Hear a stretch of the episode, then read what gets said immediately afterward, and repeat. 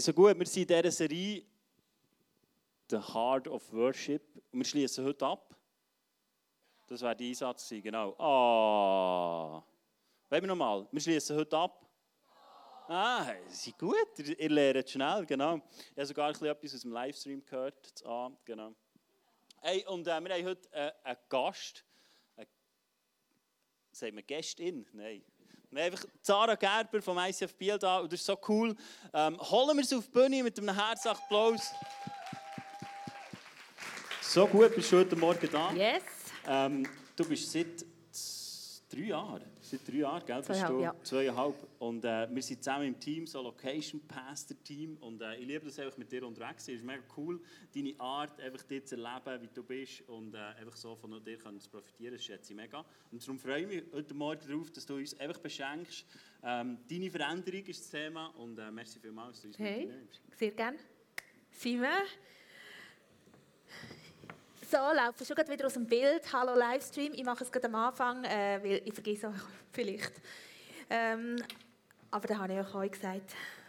Hallo ihr anderen. Oh, mega schön da zu sein. Ey, ja, the Heart of Worship. Jede, jede Location Pastor tut eine Serie vorbereiten für das Berner Movement, wo soll so durch alle Kirchen durchgehen. Und diese Serie hat euch ein Pastor geschrieben, der Simon, und hat mit dem wirklich, mit seiner, genau, mit seiner Leidenschaft und mit, dem Herz, mit seinem Herz wirklich das Berner Movement prägt. Mit dieser genialen Serie, wirklich. Merci vielmals.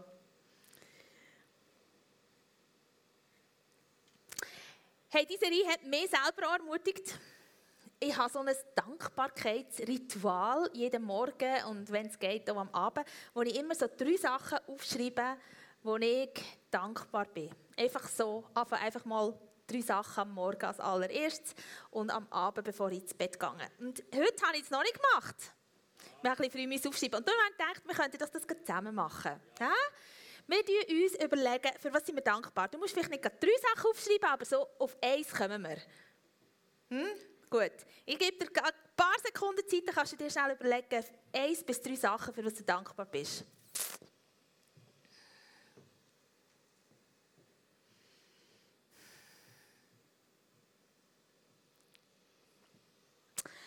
Also, ich verrate dir meine drei Sachen und du kannst ja nach der Celebration zu mir kommen und mir deine drei Sachen verraten oder eins oder zwei oder so. Dann ist es gerecht, oder, wenn ich euch schon meine sage. Also, ich bin dankbar, heute hat mir mein Mann hierher gefahren. Das ist wirklich gut. Dann habe ich so viele schöne Berge gesehen. Das ist so schön. Und der See. Wow. Wirklich. Und meine ganze Familienstadt bin ich sehr dankbar, weil sie schon gestern mega früh müssen aufstehen und allein mit dem Zug auf Bern fahren. Und dass sie heute noch einmal mitkommen, das macht mich wirklich sehr dankbar. Hey, und dann sind wir dankbar. Hast du die Punkt da? Habt ihr auch einen Punkt? Eins bis drei. Jetzt wollen wir aber noch Jesus Danke sagen dafür, okay? Weil der Dank geht an ihn, nicht einfach so ins Blaue. Ähm, und das kann man so machen. Du kannst mit dem Geheimtelefon ihm telefonieren oder du kannst ihm ein Herz schicken oder einen Handkuss auf oder winken, wie du willst. Aber ich zähle jetzt auf drei und wir werden unseren Dank jetzt zu Jesus schicken zusammen, okay? Eins, zwei, drei.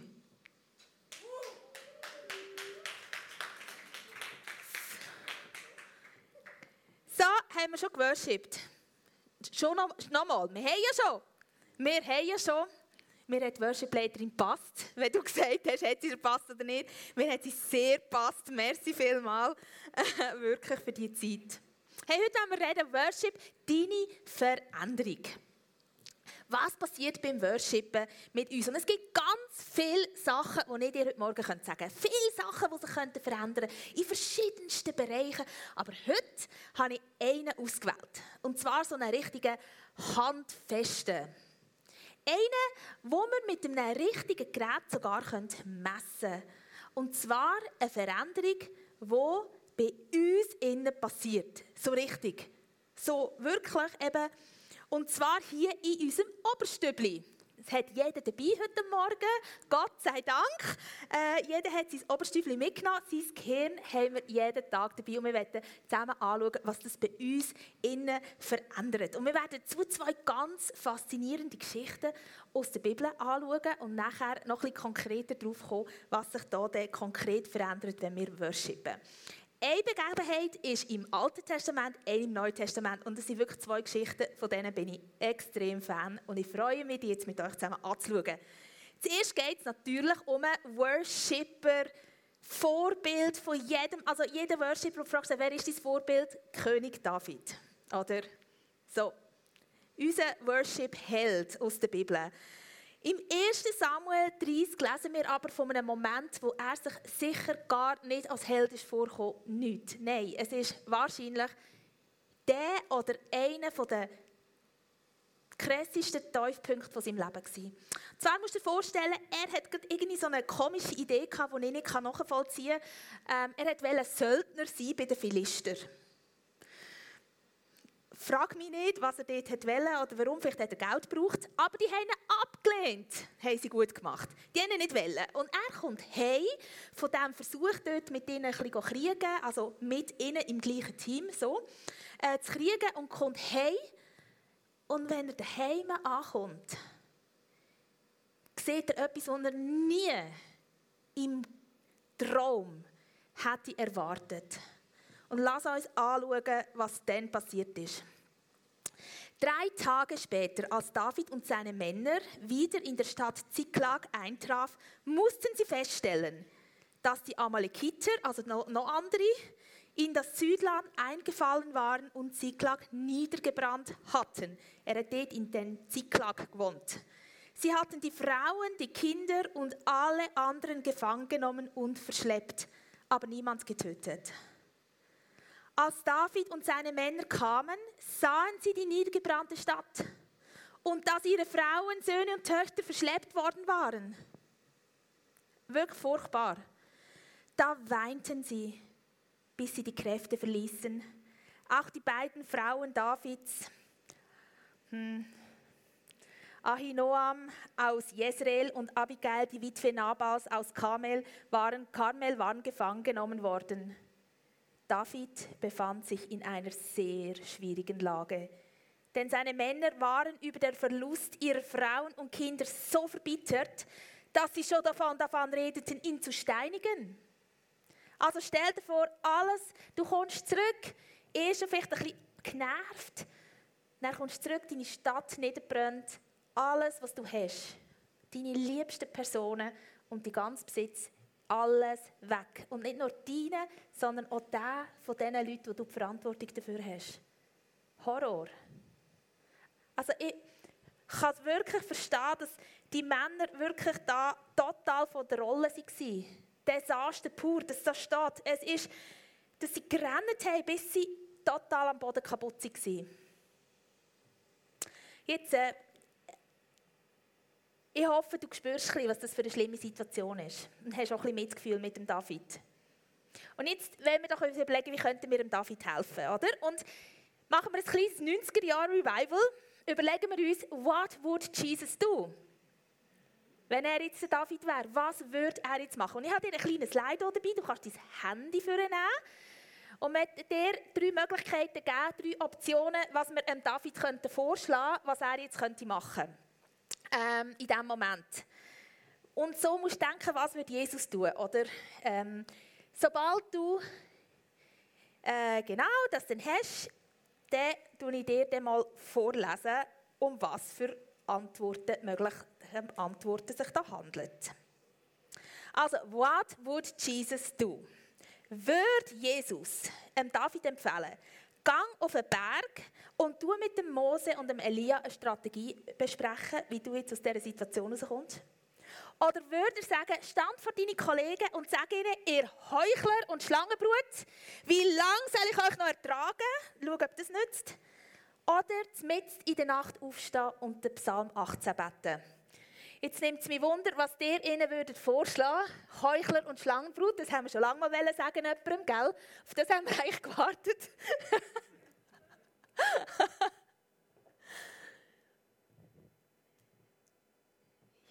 ihr, ihr seht da zwei, drei Antworten vielleicht. Gut, mit in der Nacht aufstehen, 8. Ich glaube, bisher ist es eindeutig. Mir gefallen die anderen, die noch das andere gedrückt haben.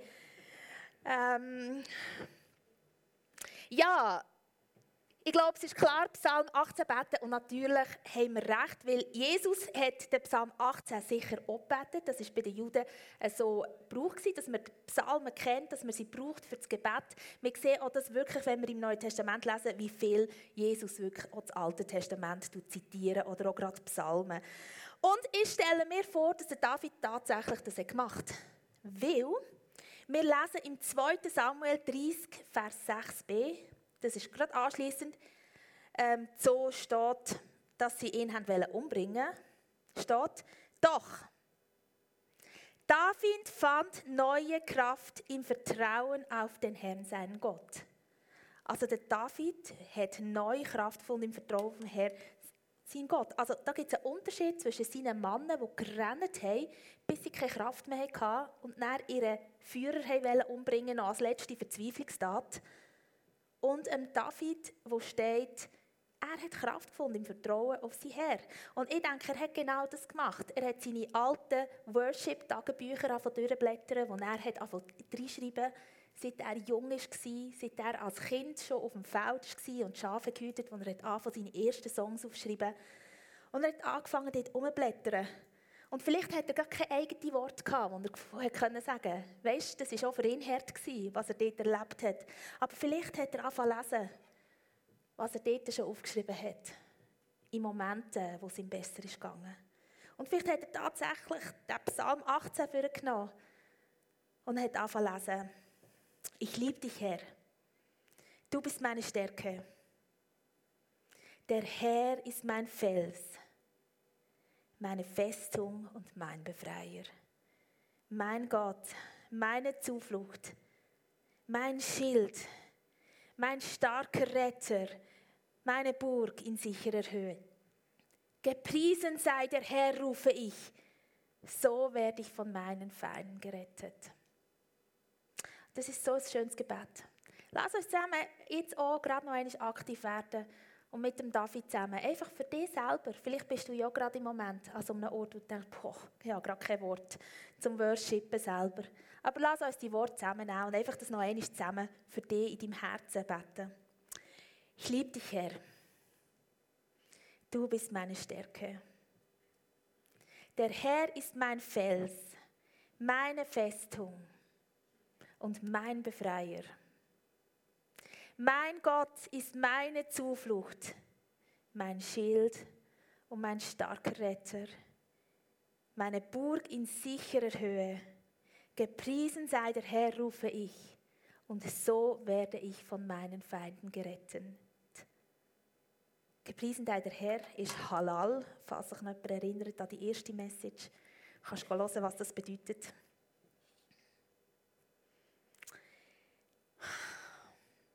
Der Lebensstil von Worship, den David schon seit klein auf pflegt, hat dazu geführt, dass er im Tiefpunkt von seinem Leben hat können sagen oder dass man hat über ihn können schreiben, er hat Kraft gefunden im Vertrauen auf den Herr, sein Gott.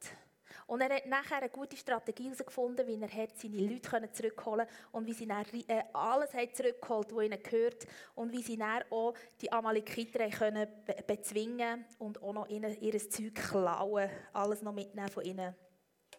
Es hat ihm kreative Lösung ausgelöst, wie er das machen kann. Seine Reaktion ist nicht normal. Normal ist, ich renne, ich breche zusammen, aber er hat eine Straße von Worship bauen schon in seinem Leben. Er hat eine Straße von Worship aufbauen seit seiner Kindheit her, wo er in dem Moment hat drauf laufen konnte, wo er am Boden zerstört war und alles weggenommen worden ist von ihm. Schau, im Tiefpunkt von unserem Leben entscheiden unsere Gewohnheiten in der vergangenen Zeit, in der Zeit vorher, ob wir zusammenbrechen ob wir, oder ob wir auch Mut und Vertrauen finden. Und von David lernen wir, dass regelmäßiges Worship im Alltag eine Straße baut, wo wir drauf laufen können, auch wenn das Leben mal schwierig wird. eine Straße. Eine Worship-Straße durch unser Leben. Es gibt auch zwei andere Männer im Neuen Testament, die so eine Worship-Straße in ihrem Leben hatten. Lass uns mal anschauen, was das für zwei waren. Sie sind Geschichten für zwei Männer, die auch alle Grund hatten, genervt zu sein, einander ein bisschen zu rennen, äh, wirklich vielleicht sogar sich zu schämen, hässig sein, vielleicht einander Vorwürfe machen, ah, wegen dir, wegen dir. Und so ist es Silas und Paulus, die sind im Gefängnis gehockt, sie waren auf einem Business-Trip und haben dort äh, jemandem falschem geholfen. Und für das sind sie dann ins Gefängnis gerührt worden. Ähm, sie hocken dort im Gefängnis, du musst dir vorstellen, ein antikes römisches Gefängnis. Stell dir das nicht vor, ich denke, es ist ziemlich grusig, es ist brutal, es ist kahl und es ist voller Bad Boys. Dort hocken sie. Und dann könnte man wirklich die Bibelverse verstehen, die wir hier lesen. Zum Beispiel im Silasbrief, wo es nicht gibt. Unter Tränen schlief Silas und Paulus erschöpft ein.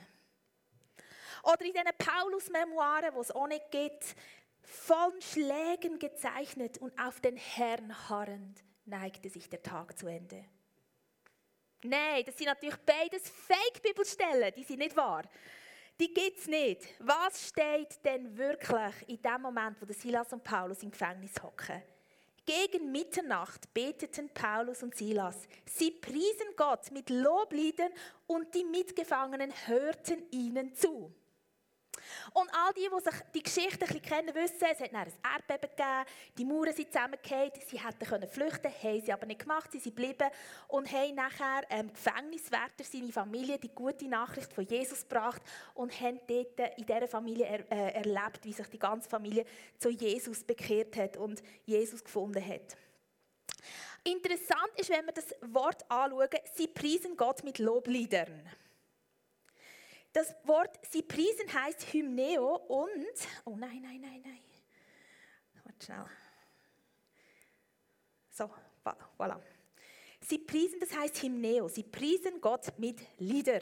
Und das steht im Griechischen Imperfekt. Das deutsche Imperfekt ist ja einfach ganz normal das Präteritum. Das bin ich da am Üben mit meiner Tochter äh, jede Woche. Präteritum, so schräg für Schweizer. Wirklich. Das so das brauchen wir gar nicht, das kennen wir gar nicht. Also wir lachen uns alle kaputt ab diesen Wörtern. Die tönen manchmal so schräg.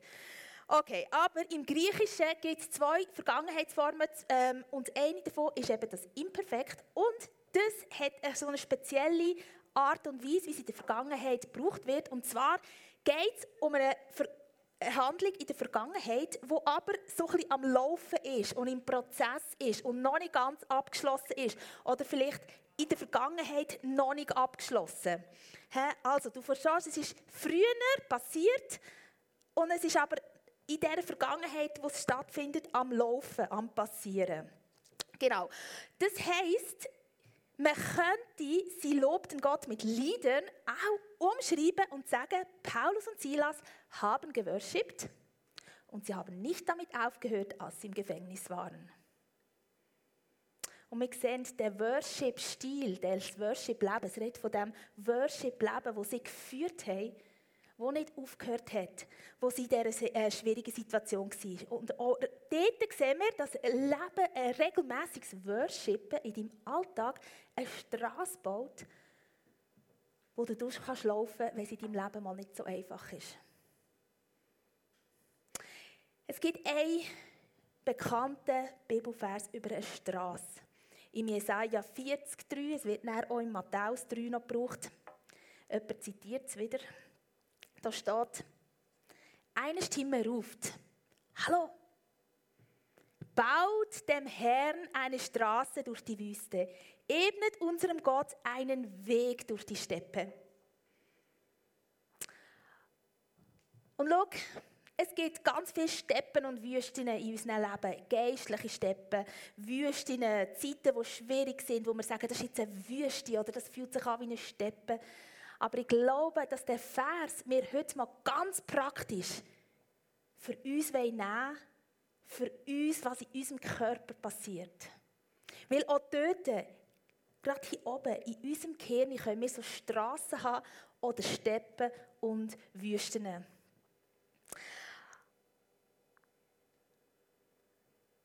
Es ist so, dass alles, was wir in unserem Leben machen, konsumieren, denken, reden, tun, uns überlegen, daran umstudieren, all das, manchmal fühlt sich an, als wäre es so ein Wind, der an uns vorbeizieht, oder? Oder so ein bisschen, du tust ein bisschen Wasser rühren und es gibt eine Welle und dann irgendwann ist es weg.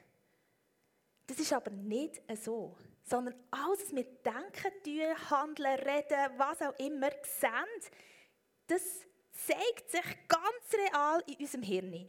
Und ich werde dir heute ein paar Sachen über unser Hirn sagen, aber ich habe es ein bisschen zusammengefasst. Du kannst alles googlen.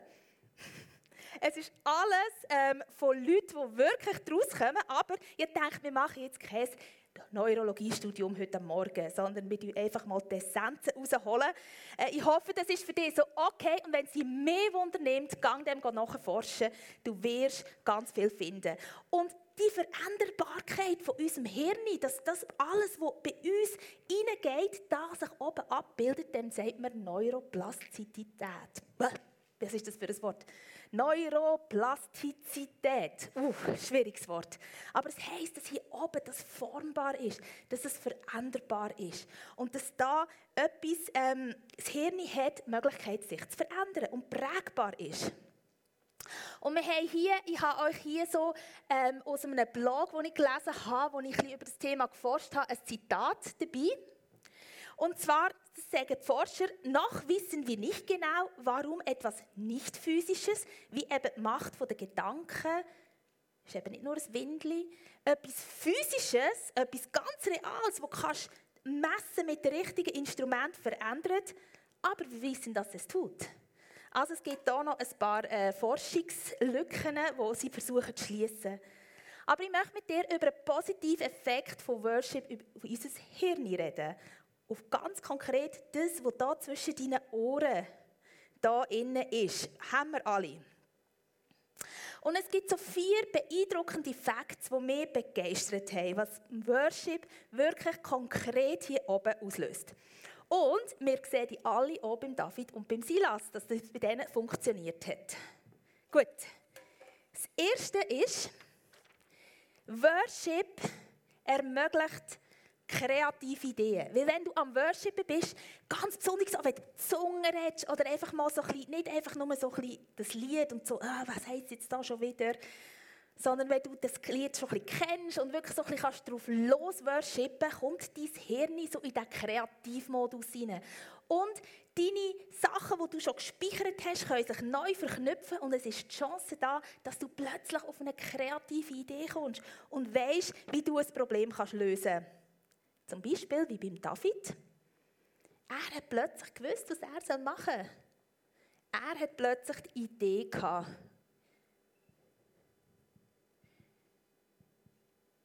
Wie er jetzt mit dieser Situation umgehen soll. Dann, das Zweite ist, es lässt dein Ego schrumpfen.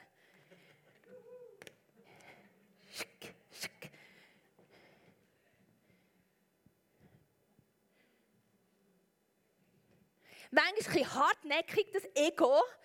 Weiss auch nicht genau, wie es so stehen auf Menschen, frage mich auch ein bisschen.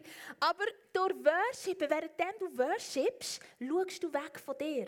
Und in diesem Moment zieht mir dieser Region, die sich so gerne möchte, ein bisschen um dich drehen, ein bisschen den Stecker, ein bisschen nimmt man dort Strom raus, wir müssen Energie sparen, gell?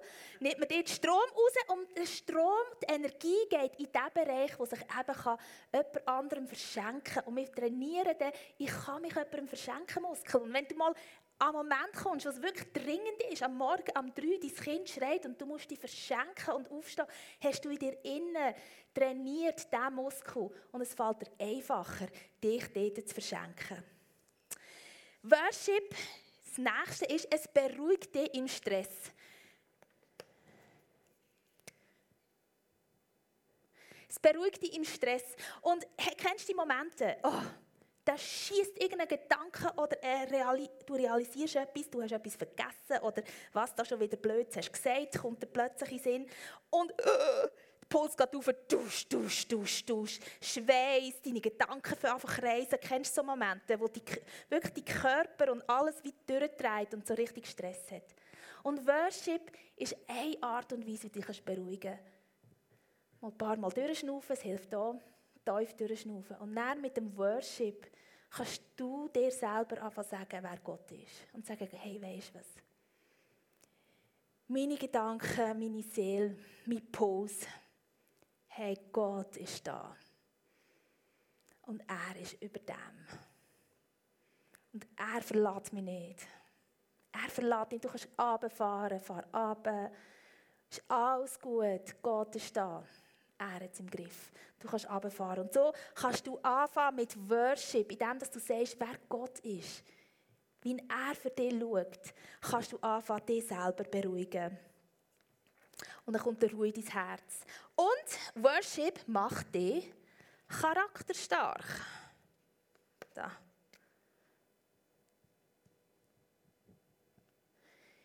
Menschen, die viel beten und worshipen und wirklich so Zeit haben, ähm, äh, wo sie sich konzentrieren auf Gott und wer er ist und auf das schauen, die, wollte ich dir nämlich sagen, das muss ich das ablesen, die trainieren die Regionen im Hirn trainieren, die für unseren Charakter zuständig ist, trainieren unsere Fähigkeiten, freundlicher, gelassener zu sein und ruhiger auf Situationen zu reagieren.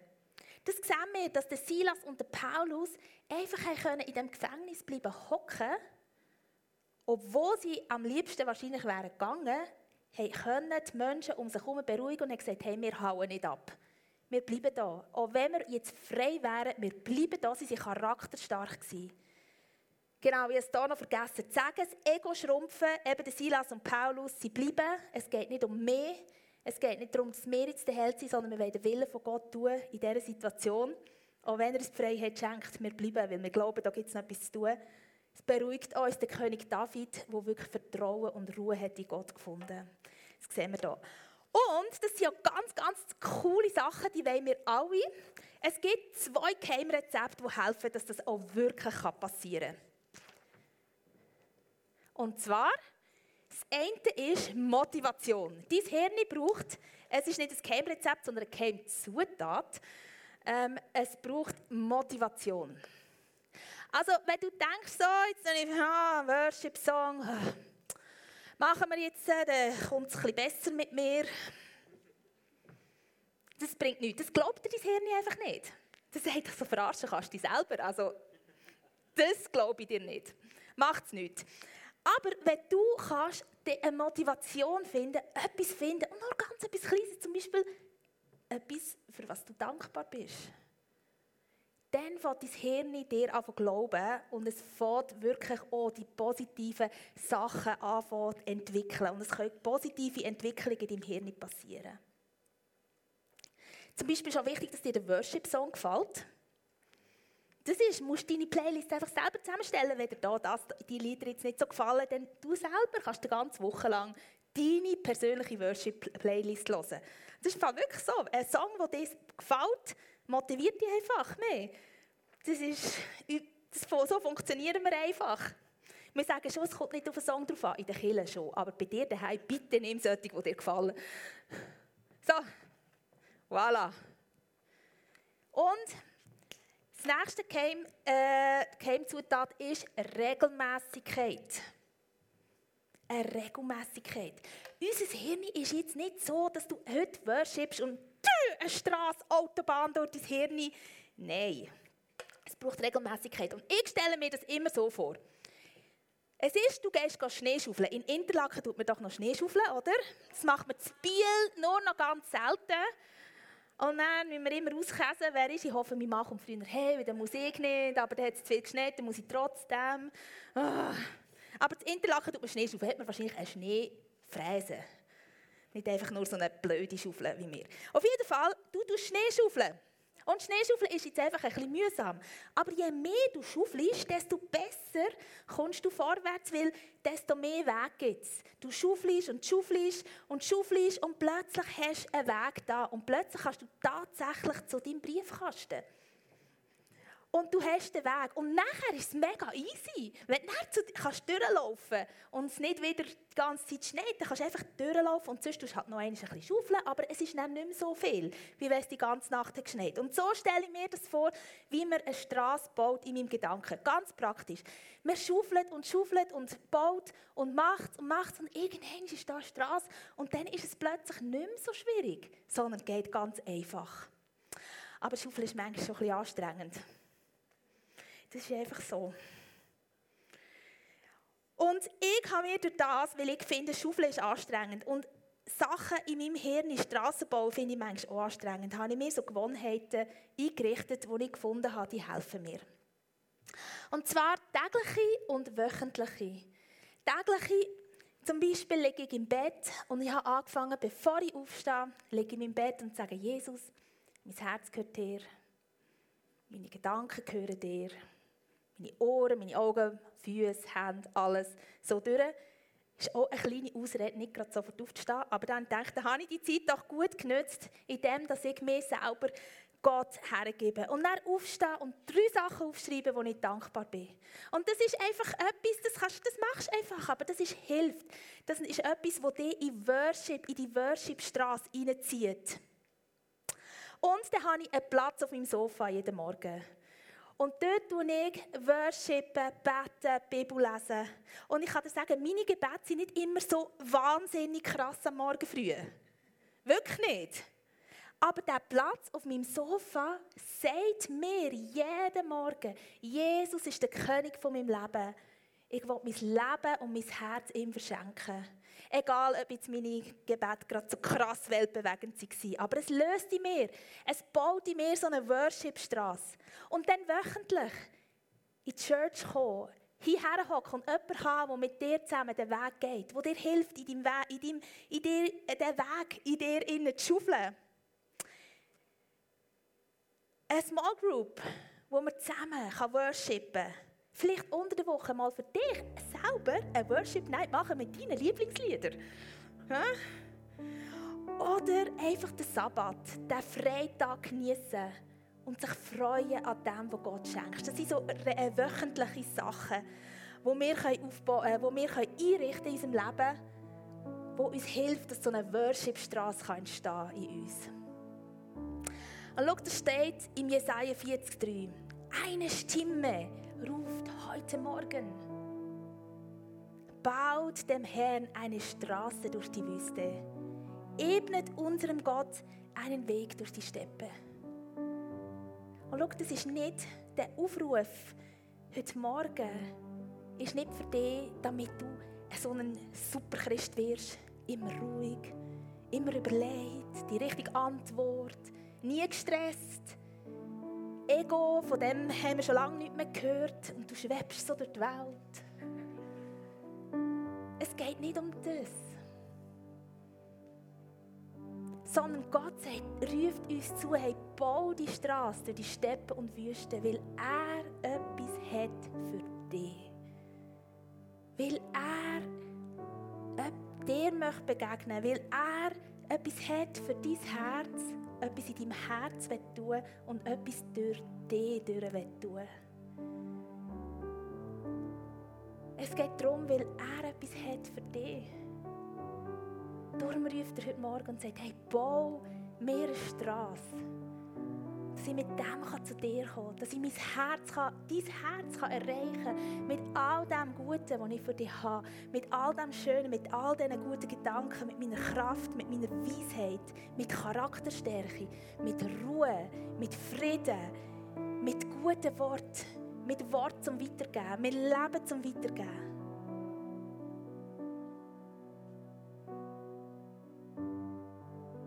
Und das ist meine Motivation.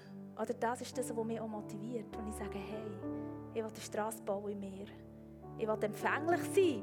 Ich will den Weg bahnen, dass ich das hören kann, was Gott sagt. Und schau, manchmal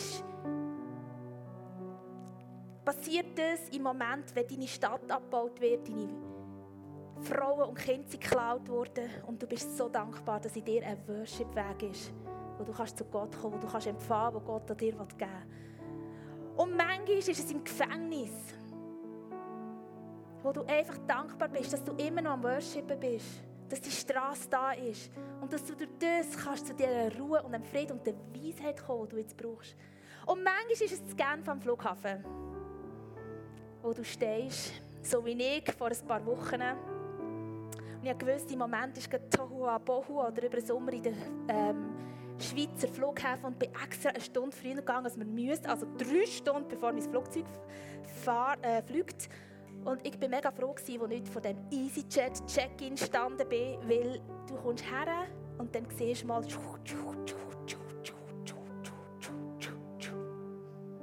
Dort für ich.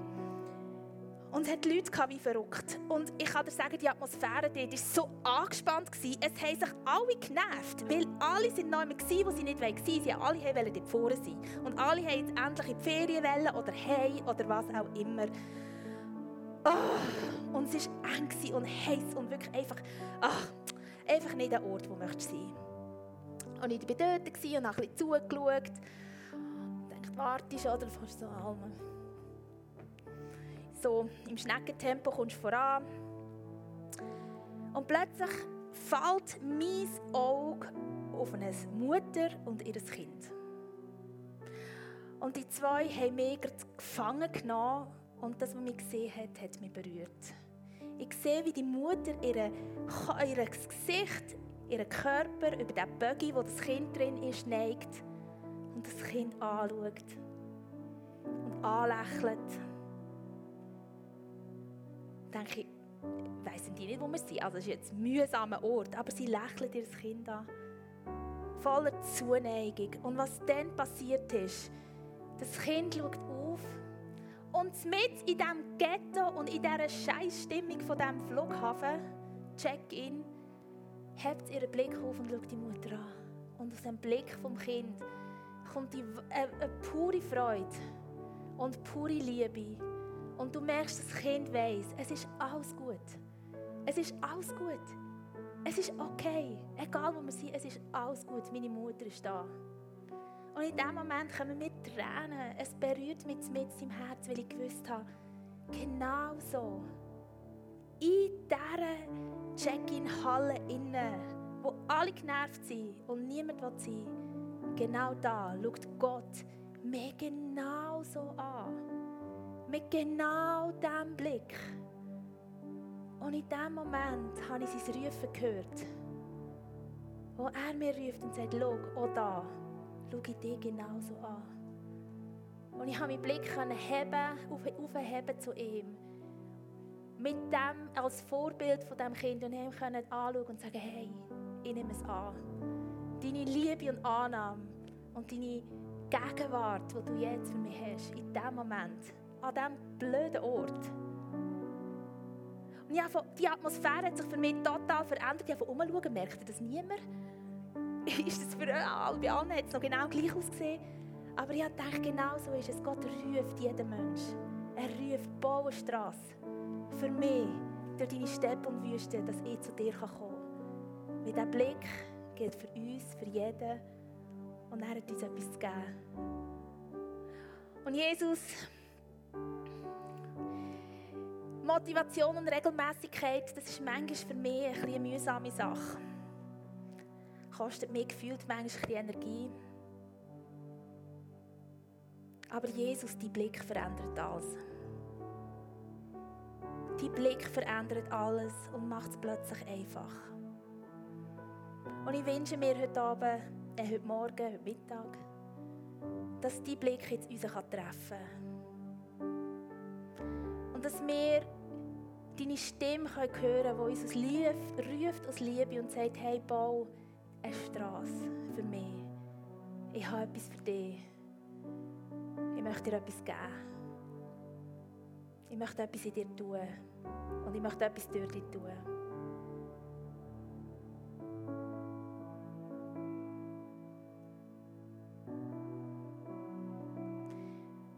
Und Jesus wird am Morgen sagen, ja, ich habe meinen Blick zu dir und schaue dir in die Augen. und erwidere deinen Blick. Und ich bin einfach dankbar für dich, Jesus. Für deine Liebe und deine Annahme und deine Gnade bei meinem Leben. Heilige Geist, zeig mir, wie ich eine Straße bauen kann, dass ich empfänglich werden kann. Für das, was Gott mir geben will. Und dass auch in meiner schwierigsten Stunde der Worship bei meinem Herzen nie aufhört. Mit dem segne ich euch heute Morgen. Mit einem Worship, das nie aufhört. Aus deinem Herz raus. Amen.